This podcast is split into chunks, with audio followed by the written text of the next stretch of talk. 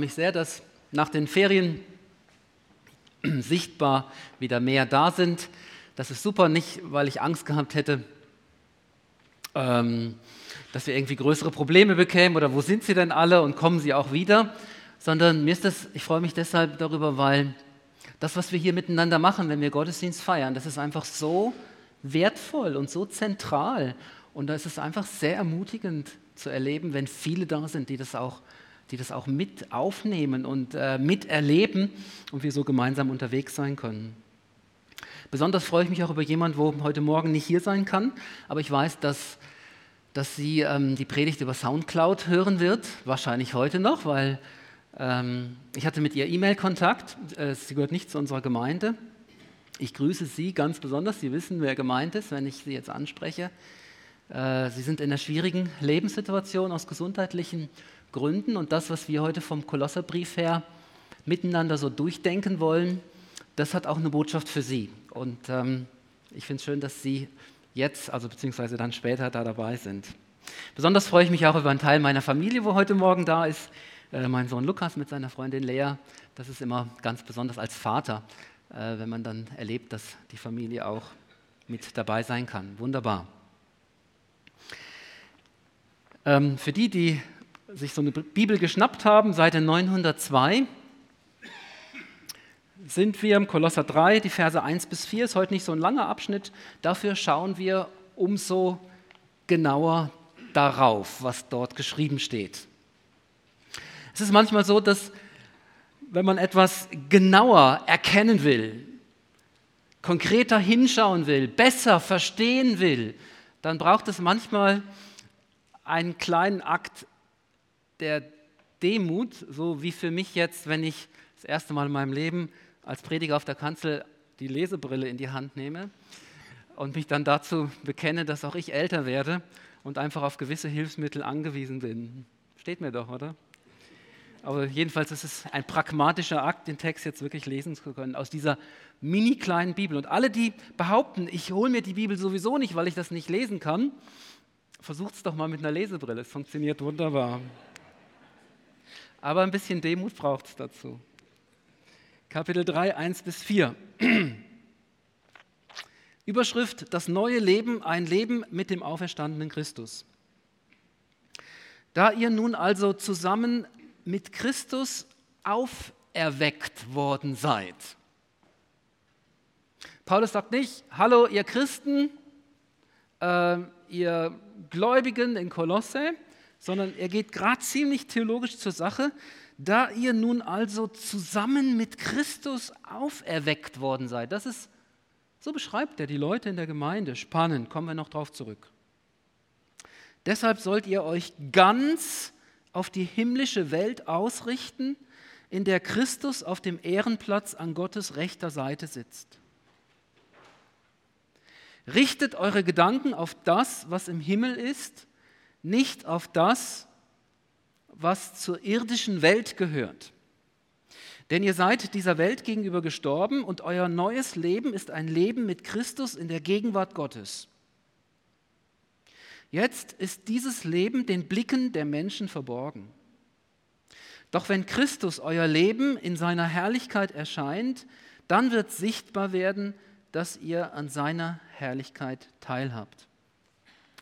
Das ist die ziemlich moderne neue Genfer Übersetzung. Im ersten Moment sind die ein oder anderen Bibelleser unter uns vielleicht erstaunt, die jetzt so den Luther-Übersetzung im Kopf haben oder auch Elberfelder oder irgendeine andere. Aber das regt uns ja nur einmal mehr heraus, über diesen Text auch nachzudenken und was er uns wirklich zu sagen hat in unserer Zeit heute für uns ganz persönlich. Richtet euch ganz aus ich habe es dann auch noch größer kopiert hier, richtet euch ganz aus auf die himmlische Welt, in der Christus auf dem Ehrenplatz an Gottes rechter Seite sitzt. Und dann eben nicht eure Gedanken auf das, was irdisch ist, sondern auf das, was im Himmel ist. Wenn man das so herauspickt und auf sich wirken lässt, könnte man meinen, dass das ein Aufruf dazu ist, irdisches hinter uns zu lassen und uns dem Himmlischen zuzuwenden. Und unter irdischem verstehen wir oftmals un unmissverständlich. Ähm, also Geld und Vergnügen und Arbeit, so diese Dinge. Und von das sollen wir, sollen wir dann hinter uns lassen und uns ganz auf Gott zuwenden, dem Spirituellen, dem Religiösen, dass wir uns ganz so auf diese Welt von Gott konzentrieren. So könnte es, man es ähm, im ersten Moment verstehen, wenn man diesen Text so auf sich wirken lässt. Und ist es nicht so, dass wir als Kirche auch dieses Klischee haben, dass man uns das gerne nachsagt? Ihr dreht euch um eure eigenen Dinge, um fromme Sachen, um religiöse Sachen, aber seid viel zu wenig fokussiert auf das irdische Leben und viel zu wenig auf diese Welt fokussiert, lebt irgendwo in eurem eigenen Frommen, aber habt gar keinen Blick für das, was in der Welt wirklich passiert. Der Bericht von Andi und Renat hat uns gezeigt, dass das nicht so sein muss, dass Kirche sehr wohl fest verankert mit beiden Beinen auf dem Boden dieser Erde stehen kann und gleichwohl auf Christus ausgerichtet ist. Oder hat es das eine und das andere natürlich auch was miteinander zu tun? Jesus beschreibt die spannungsvolle Dialektik der Beziehung zwischen Kirche und Welt einmal mit den Worten in Johannes 17, ihr seid nicht in der Welt, Ihr seid in der Welt, Entschuldigung, aber nicht von der Welt. Spannungsvoll. Immer noch in der Welt, aber nicht von der Welt. So beschreibt Jesus das mal an anderer Stelle. Und bei anderer Gelegenheit könntet ihr durchaus eine Predigt von mir erwarten, wo hier betont, hey, sind wir zu stark in dieser Welt verankert und lassen uns zu sehr davon beeinflussen? Heute habe ich einen anderen Schwerpunkt habe es jetzt schon mehrfach angekündigt, auch in dem Interview vorhin. Aus folgendem Grund. In dem vorangehenden Abschnitt, Kapitel 2, den hat Simon letzte Woche ausgelegt, da wird eine andere Spur gelegt und da gibt es einen unmittelbaren Zusammenhang. Zunächst ermahnt Paulus auch hier, Kapitel 2, Vers 20, mit scharfen Worten, warum lebt ihr so, als wärt ihr immer noch ein Teil dieser Welt? Vers 20. Und dann folgt nicht das, was wir normalerweise unter weltlich verstehen, also Reichtum, Streben nach Reichtum, Vergnügen und Macht. Was folgt, Kapitel 2, ist eine Beschreibung von Religiosität, eine Beschreibung von spirituellem Leben, wo aber Christus nicht mehr im Fokus ist, sondern an den Rand gedrängt wird. Und dann kommt unser Abschnitt, den wir heute Morgen miteinander überlegen. Also, Vers 21, ihr lasst euch religiöse Vorschriften machen. Ihr lasst euch Vorschriften, was man essen darf, was man nicht essen darf, was man, welche Feiertage man zu halten hat und welche nicht. Vers 23, ihr steigert eure religiösen Anstrengungen. Und dann sagt Paulus diesen entwaffnenden Satz, bei all dem geht es euch nur um die Befriedigung eurer, eures eigenen Geltungsbedürfnisses. Also Fokus auf Irdisches ist bei Paulus nicht das, was wir unmittelbar damit meistens verknüpfen, sondern gerade eine Form von Religiosität, wo aber Christus nicht mehr im Fokus ist. Und dann kommen diese Sätze, richtet euch ganz aus auf diesen Christus, der zur Rechten Gottes sitzt und dort regiert und nicht auf das, was irdisch ist. Wirft ein ganz anderes Licht auf diese Aussagen. Bei der Orientierung nach oben, in Anführungsstrichen, das ist eben der Originalton, auch Lutherbibel, der uns meistens geläufig ist, da geht es also um ein Leben mit dem auferstandenen und dem siegreichenden und dem herrschenden Christus, der seine Herrschaft ausübt vom Thron Gottes aus. Und bei der Orientierung am irdischen, vor der Paulus warnt, da geht es um religiös Menschliches. Wir müssen uns also fragen lassen, ist unsere innere Kompassnadel ausgerichtet auf den König Jesus, auf sein Reich, auf seine Herrschaft der zu Rechten des Thrones Gottes sitzt und regiert? Oder drehen wir uns nur um uns selbst und unsere eigene Spiritualität, aber Jesus ist längst irgendwo nicht mehr im Zentrum, sondern an den Rand gerückt? Das ist eine ernsthafte Ermahnung von Paulus hier an die Gemeinde in Kolosse. Ich habe zur Vorbereitung auf diese Predigt habe ich den Kolosserbrief mehrfach durchgelesen ich habe ihn über zehn Tage lang jeden Tag einmal komplett durchgelesen. das ist nicht so eine große Sache. Lesezeit 22 bis 25 Minuten. Und ich habe dabei entdeckt, dass der Abschnitt, über den wir jetzt nachdenken und dieses Thema, dass sich das wie ein roter Faden durch den ganzen Brief hindurchzieht. Nicht nur die paar Verse von heute Morgen. Also, richtet euch ganz aus auf Christus, der zur Rechten Gottes sitzt und regiert. Kapitel 1, Vers 10. Da heißt es, Ihr könnt ein Leben führen, durch das der Herr geehrt wird und das ihm in jeder Hinsicht gefällt. Also kein Rückzug aus der Welt, sondern ein Leben, wo ich mich frage, Tag zu Tag, Stunde zu Stunde, ist das, was ich tue, ist das, was ich nicht tue, etwas, wo Jesus die Ehre gegeben wird. Oder 1 Vers 18, da heißt es, nach Gottes Plan soll Christus in allem den ersten Platz einnehmen. Das ist ein ganz zentraler Satz im Kolosserbrief. 1, Vers 18. In allem den ersten Platz. Dann weiter, Kapitel 2, Vers 6 bis 7. Da heißt es, ihr habt der Botschaft, die euch verkündet wurde, Glauben geschenkt und habt euch Jesus Christus als dem Herrn unterstellt. Darum richtet nun euer ganzes Verhalten an ihm aus. Seid in ihm verwurzelt. Baut euer Leben auf ihm auf. Bleibt im Glauben fest und lasst euch nicht abbringen und so weiter. Und dann in Kapitel 3, das ist dann das Thema von nächsten Sonntag, wo wiederum der Simon übernehmen wird, da werden dann ganz konkrete Beispiele aufgezählt, was das bedeutet in unserem Leben, in ethischen Fragestellungen. Und in keinem einzelnen Vers scheint mir, geht es darum, sich aus der Welt zurückzuziehen, um schon irgendwo mit einem Bein in der, in der Ewigkeit angekommen zu sein. Der ganze Kolosserbrief atmet diesen Geist, seid ganz in dieser Welt, aber von Christus berührt und unter seiner Herrschaft geleitet und macht den Unterschied aus. Das scheint mir die Botschaft des Kolosserbriefes zu sein. In der Welt, aber nicht mehr von der Welt, sondern unter der Herrschaft von Christus.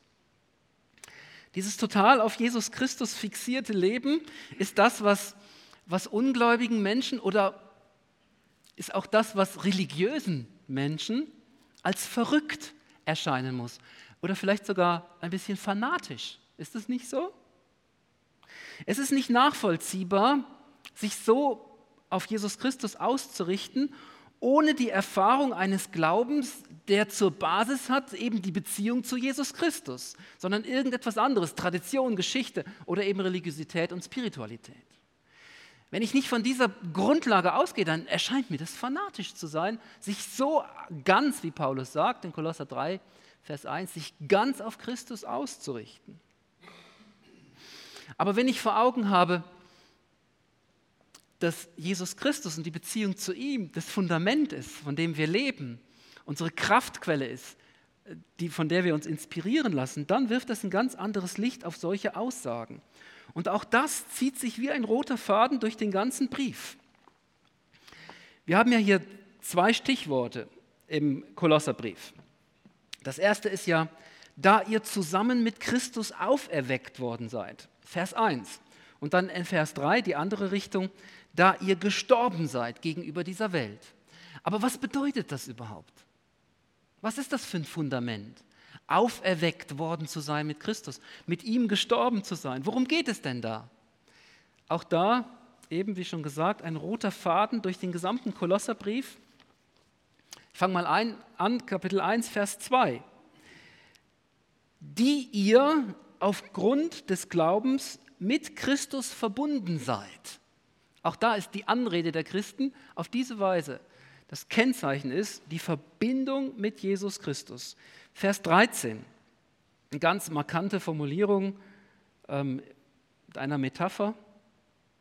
Da heißt es, er hat uns, die wir mit Christus verbunden sind, Klammer zu, aus der Gewalt der Finsternis befreit und hat uns in das Reich versetzt, in dem sein geliebter Sohn regiert. Also eine andere Formulierung für das. Nicht, er wird uns dann mal zu sich nach Hause holen und dann werden wir Bürger sein des Reiches Gottes. Er hat uns versetzt. Da hat schon etwas Neues angefangen in der Beziehung zu Christus. Er regiert bereits und wir sind Teilhaber der Machtfülle, die er ausübt, versetzt in das Reich seines geliebten Sohnes. Auf dieser Grundlage macht es Sinn, ein Fokussiertsein auf Jesus so zu definieren, dass, dass unser ganzes Leben von dem abgeleitet wird und wir uns an diese Welt hingeben. Warum? Weil er das auch getan hat. Er hat diese Welt so sehr geliebt, dass er gekommen ist, um sie zu suchen und zu retten und zum Vater wieder zurückzubringen. Dann Kapitel 2, Vers 10 zum Beispiel. Ich glaube, wenn ich da durch bin, dann glaubt ihr mir, dass das nicht einfach nur so, so ein Hirngespinst ist, aus einem Wort oder aus einem Vers herausgepflückt, sondern es ist wirklich die Grundbotschaft, nicht nur vom Kolosserbrief, sondern auch von der gesamten Bibel. Äh, Kapitel 2, Vers 10. Ihr habt an dieser Fülle teil. Also zuvor wurde gesagt, die ganze Fülle Gottes lebt in Christus Jesus. Und dann dieser kühne Satz, ihr habt Teil an dieser Fülle, weil ihr mit Christus verbunden seid, mit ihm, der das Oberhaupt aller Mächte und Gewalten ist. Merkt ihr das?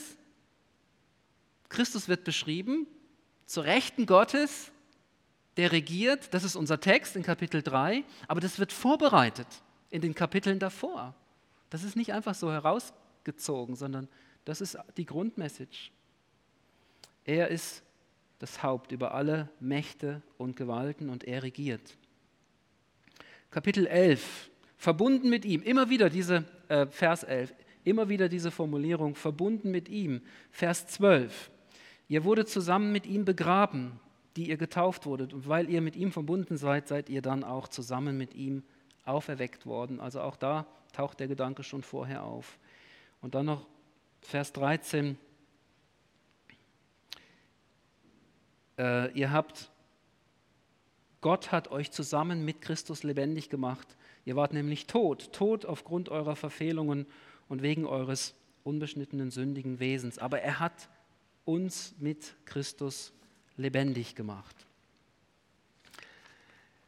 Auf dieser Grundlage macht es Sinn, kühn zu glauben und ganz auf Christus ausgerichtet zu glauben und zu leben. Du bist nicht Christ aufgrund dessen, was du tust und du bist auch nicht Christ aufgrund dessen, was du glaubst.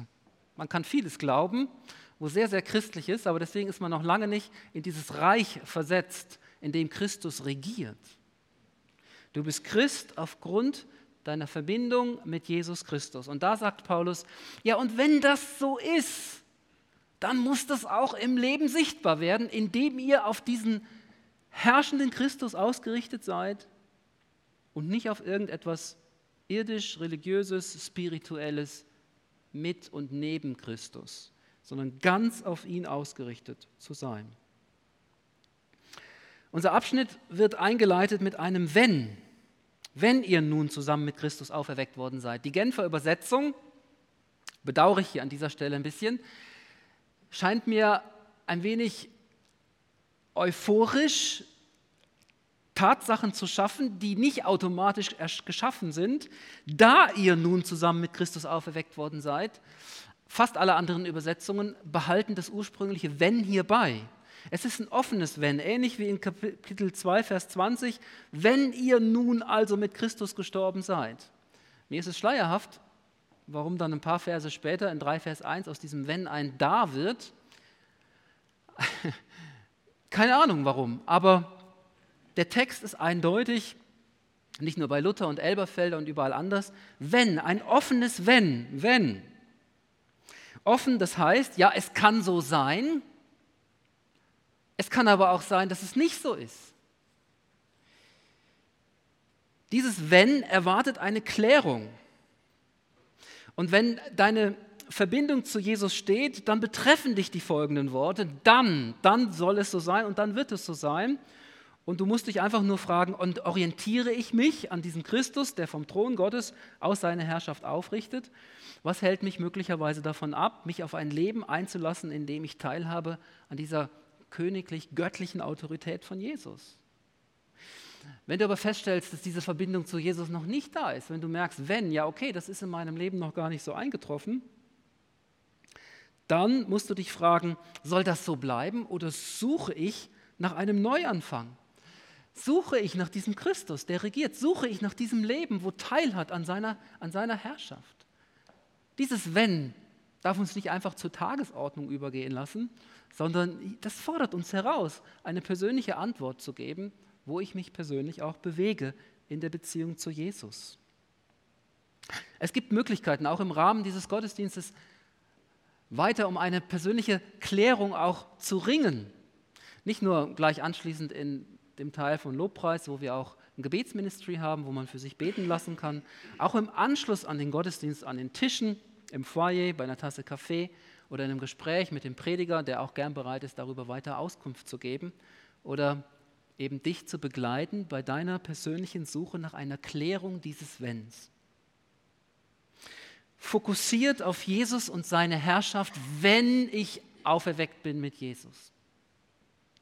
Was bedeutet das ganz praktisch? Man kann das zusammenfassen mit einem anderen Bibelvers aus dem Philipperbrief 4, Vers 13. Nichts ist mir unmöglich, weil der, der bei mir ist, mich stark macht. Der, der bei mir ist, das ist der, der, dem es gelingt, gleichzeitig auf dem Thron Gottes zu sitzen, Jesus Christus. Er regiert, er ist mir gleichzeitig ganz nahe. Die Schlussfolgerung, nichts ist mir unmöglich. Glauben wir das? Leben wir so? Ist uns bewusst, was hier gesagt wird? Und was das Thema bedeutet? Fokussiert auf Jesus Christus, Herrscher auf Gottes Thron. Alles ist mir möglich. Durch den, der mich mächtig macht, Christus. Es ist atemberaubend. Wenn ich morgens aufstehe mit dieser Perspektive und ich weiß, habe vielleicht noch so die Nachrichten vom Ohr, Vorabend noch im Kopf, im Ohr, und beobachte eine Welt, die scheinbar aus den Fugen zu geraten droht. Und wo ist denn jetzt diese Herrschaft des Christus? Und ich finde dann im Glauben wieder Zugang zu dieser Realität, die mir die Bibel beschreibt. Dann gehe ich anders in den Tag. Ich erwarte das übernatürliche Wirken durch Jesus. Ich erwarte, dass er da ist, dass seine Herrschaft konkret wird. Wir lesen in Vers 4, dass dieses Leben noch verborgen ist einverstanden. Wir schauen uns um und vieles ist noch verborgen. Auch bei dem, was heute Morgen im Gottesdienst schon so zur Sprache kam, ähm, Leid, Erfahrungen, Umgang mit Krankheit, mit Schwachheit. Vieles von dem Leben in Christus ist noch verborgen. Nicht einfach so abrufbar. Aber es gehört nicht zum göttlichen Programm und zu seinem Plan mit dieser Welt, dass das im Verborgenen bleibt. Das ist nicht die Botschaft der Bibel, dass wir einfach so lange warten, bis Christus wiederkommt und dann wird alles offenbar werden. Das ist nicht die Botschaft der Bibel. Es ist erklärter Plan Gottes, dass das, was jetzt noch im Verborgenen ist, schon jetzt, schon heute ins Licht hineinkommt und offenbar wird. Wodurch? Dadurch, dass wir fokussiert leben auf den Christus, der heute schon regiert. Stück um Stück wird es dann offenbar werden und bleibt nicht im Verborgenen. In kleinen wie in großen Dingen. Vor 14 Tagen waren meine Frau und ich bei einem Paar zu Besuch für zwei Tage im schönen Berner Oberland. Ein Paar, wo lebendige Spiritualität pflegt im Sinne von Kolosser 2, wirklich so, wie es dort steht, aber sie leben nicht in dieser Verbindung mit Christus, haben wir dann dort feststellen müssen. In der ersten Nacht in ihrem Haus kam unsere Gastgeberin aufgrund einer chronischen Bronchitis nicht zur Ruhe und keine konnte nicht schlafen. Also es war furchtbar, das hören zu müssen, wie sie sich abgequält hat. Und am nächsten Tag hat der Herr meiner Frau und mir aufs Herz gelegt, am Abend, wo dann unser nächstes Zusammensein geplant war, zu beten. Und wir haben gefragt, ist das wirklich dran, Herr? Du weißt ja so spirituell, was da so alles abgeht. Ja, das ist dran. Und dann haben wir das am Abend getan. Und die Frau hat durchgeschlafen in der zweiten Nacht. Da war kaum mehr ein Husten hörbar. Und wir haben sie natürlich am nächsten Morgen gefragt, wobei wir das schon wussten, weil wir haben es ja nicht mehr gehört. Wir wussten, dass Ruhe eingekehrt war, haben sie trotzdem gefragt und hat sie gesagt, ja, sie hat bis fast, fast bis zum Morgen durchschlafen können. Sie war noch nicht ganz befreit von ihrer Bronchitis. Das war immer noch so rasselnd und so. Es war nicht ganz weg, aber sie hat durchgeschlafen. Und wir bleiben in Kontakt mit diesem Paar und ich weiß nicht, was es mit ihnen macht. Sie sind es gewohnt, in der unsichtbaren Welt zu leben, spirituell bis dort hinaus, esoterisch, aber nicht mit Christus, nicht mit Fokus auf diesen Jesus. Aber er ist am Wirken. Er hat die Herrschaft. Und das hat er dort in dieser einen Nacht, hat er das demonstriert. Was Sie jetzt damit machen, das liegt jetzt im Moment nicht mehr so in unserer Verantwortung. Aber Christus regiert. Schon jetzt. Und da ist ein Stück offenbar geworden von dem, was verborgen war. Noch nicht alles, aber ein wertvolles Stück. Und die Geschichte kann doch weitergehen und sie wird doch weitergehen. Im Glauben will ich das so festhalten. Wenn ich so aufstehe am Morgen und ich weiß, auch an diesem Tag, auch wenn die Verhältnisse verrückt sind, Christus sitzt auf dem Thron Gottes und er regiert. Und das ist keine Zukunftsmusik, sondern es hat schon begonnen. Dann gehe ich hinein in diese Welt und nehme Land ein für diesen Jesus. Dann schäme ich mich nicht mehr. Oh, oh jetzt könnte mich jemand nach meinem Glauben fragen äh, oder was machst du beruflich? Und dann uh, muss ich wieder sagen, dass ich Pfarrer bin und so. Nein, dann dann bin ich stolz darauf, dass ich ein Bürger dieses Reiches sein darf, dass ich versetzt bin in das Reich äh, von Jesus Christus, seinem geliebten Sohn. Ich freue mich daran, dass ich diese Idee habe und dass ich mich ausweisen kann. Und ja, und wenn mir der Wind mal eiskalt entgegenschlägt, dann ist das nicht so ein Riesenproblem, sondern ich spüre dann so ein bisschen von dem, was Paulus immer wieder sagt, hey, ich, wenn, ich, wenn ich für Christus leide, dann freue ich mich noch einmal mehr, weil das ist eine Auszeichnung und eine Ehre, wenn ich das so erleben darf. Ich gehe hinein in diese Welt mit einer neuen Kühnheit, mit einem neuen Mut und nehme Land ein für Jesus. Warum? Weil er der König ist. Und das ist mein Auftrag. Wir bleiben dran, auch wenn Jesu Sieg manchmal noch im Verborgenen bleibt. Und das möchte ich Ihnen besonders sagen, die Sie diese Predigt über Soundcloud hören. Sie gehen einen schweren Weg, gesundheitlich gezeichnet und vieles ist noch verborgen von der Herrschaft von Christus. Aber er regiert auch über Ihrem Leben. Und das sage ich jetzt auch allen, die das hören, die ihr tief unten durch müsst, die ihr noch unter Krankheit leidet. Christus regiert. Und er fordert uns auf, im Glauben unsere Sorgen, unsere Nöte, auch unsere körperlichen Krankheiten auf ihn zu werfen an ihm festzuhalten, einfach nicht aufzugeben, wenn noch nicht alles so im Offenbaren ist, wie es einmal sein wird. Wenn das nur schrittweise geschieht, dran zu bleiben und den nächsten Schritt zu gehen, das ist unsere Berufung und unser Umgang auch mit schwierigen Lebenssituationen. Ganz ähnlich mit Sorgen und Ängsten, die uns quälen, wenn wir auf Jesus schauen, der auf dem Thron Gottes sitzt und regiert, dann taucht das alle unsere Sorgen und Ängste in ein anderes Licht. Die sind nicht alle automatisch weggeblasen, aber wir haben doch eine andere Möglichkeit, damit umzugehen. Ganz anders. Und wenn wir fokussiert sind auf Jesus, dann feiern wir seinen Sieg, den er errungen hat. Wir sehen ihn in seiner Herrlichkeit und das lässt uns auch anders anbeten. Ihr könnt auch schon nach vorne kommen das wirft auch ein anderes Licht auf das, was wir am Sonntagmorgen miteinander tun, was wir Gottesdienst nennen oder Lobpreis. Wir singen dann nicht einfach nur Lieder, sondern dann öffnet sich ein Stück weit die Türspalt zum Himmel. Und dort sehen wir Christus und wir beten ihn an. Das ist doch wunderbar. Und das ist nicht nur eine Frage der Mentalität, wie wir das tun. Es ist eine Frage der Theologie, wie wir das tun ob unsere Augen geöffnet wurden für die Herrlichkeit dieses Christus. Da stellen sich die Weichen. Ob wir als Gemeinde eine anbetende Gemeinde sind, wie die Gemeinde in Texas, oder ob wir einfach nur Lieder miteinander singen. Ich glaube, dass wir da noch einen weiten Weg zurückzulegen haben. Dass wir immer wieder in Gefahr stehen, auch in Kolosser 2 stecken zu bleiben, in wohl gut gemeinter Religiosität und Spiritualität. Aber das bringt uns nicht weiter als Gemeinde. Was uns weiterbringt, ist, wenn wir Kolosser 2 hinter uns lassen und uns ganz ausrichten auf den Christus, der zur Rechten Gottes sitzt und seine Herrschaft jetzt ausübt. Das lässt uns dann eigentlich nicht auf unseren Sitzen sitzen, sondern wir strecken uns ihm entgegen, auch ganz wörtlich und, und ganz praktisch und ganz konkret. Und danke, dass ihr uns da jetzt mit hineinnehmt, heute Morgen. Ihm alle Ehre, auch im Lobpreis. Amen.